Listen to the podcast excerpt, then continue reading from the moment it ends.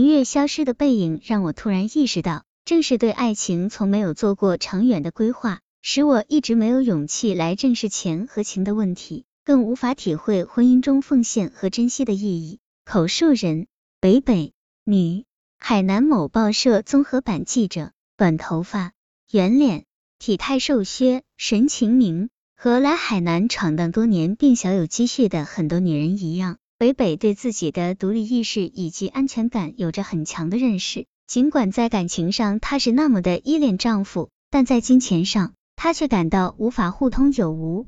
这段故事讲的虽然只是夫妻之间财务分开的现状，但北北坦言，夫妻之间的 A A 制，无论有什么样的借口，究其原因，对金钱和情感的不信任感。才是症结所在。其实金钱在很多家庭里都是矛盾的火药桶，在生活中许多夫妻可能都要面临这样的问题：怎么分，而又怎么分得开？一我是一九九一年来的海口，那是我大学刚刚毕业，在学校时比我高两级的男友分到了海南，他要我也尽快来这里。当时我的班主任很明确的告诉我，只要给他一千块钱，他就能把我的派遣证写到海南去。我的老家属于边疆，原则上应该哪里来哪里去，而我的父母又都是普通工人，一千元在那个年代可以说是天文数字。我写信给男朋友，要他帮我这个忙，他说他也没有这个钱。就这样，我拿着回宁夏的派遣证来到了海口，一上码头，男友就从我手里把这张纸要了过去，看了一看，突然把它扔到了一片水洼地里，我吃惊的大叫。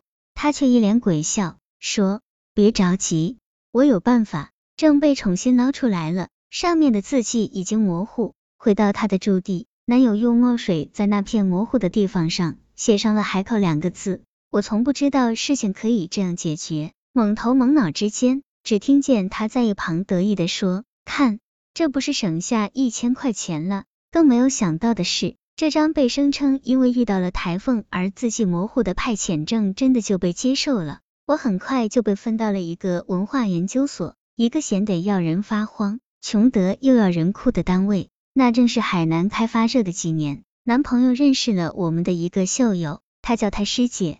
师姐因为有关系，正在热炒滨海路的一块黄金地皮，男友等于是在他手下打工，目的是为了混到最后能分一勺羹。师姐刚三十出头，却在海口的商界叱咤风云，因为她背后的财团是一家正在海南做大投资的香港公司。到了一九九三年初，师姐的资产据说已经有上亿元，但男朋友还是囊中空空。我们仍然在为租一个便宜而又安静的房子而绞尽脑汁，眼看着差不多与我们同时上岛的人都发了财，可我们却还是老样子，心里真是急得没有办法。男朋友已经急红了眼，他很多次对我说，要是再不能挣到钱，他就成了千古罪人。我知道他为了发财付出了很多。一年前他父亲病重的时候，家里曾来信要他回去见最后一面。他正在做一个楼盘的计划书，赶时间没有回去。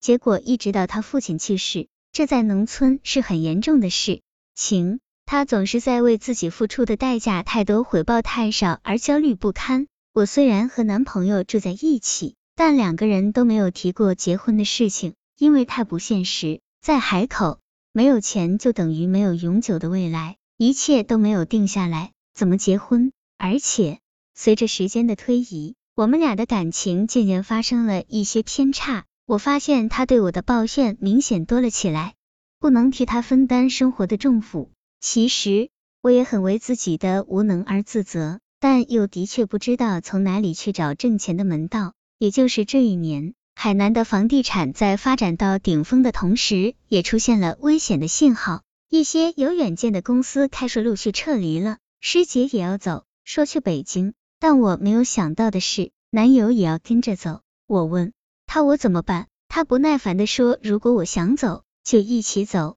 但到了北京。他可就说不上未来了，因为我的工作他没办法给我解决，而他也没有能力养活一个闲人。说着，他话锋一转，语重心长的告诉我：“不过，我看你还是留在这里比较好，有一份固定工作，收入不高，但也能过得去。”我又气又恨，明知道会是什么结果，但还是问了他一句：“我是说我们的感情怎么办？”他像外国人那样耸耸肩，不置可否的摇头。我环顾左右，没有顺手的东西，只能拿起他正在打包的一只鞋子，朝他头上砸了过去。这段感情就这么完了。我仍然留在了海口。其实，海口的经济已经开始走下坡路了，但我被男友激发起来，得愤怒和斗志却日益高涨。二话没说，我从家里借了一笔钱，参加了一个传销队伍。从此，我便开始了在海南挣钱的经历。其实说老实话，我这样的人在海口做传销并不合适。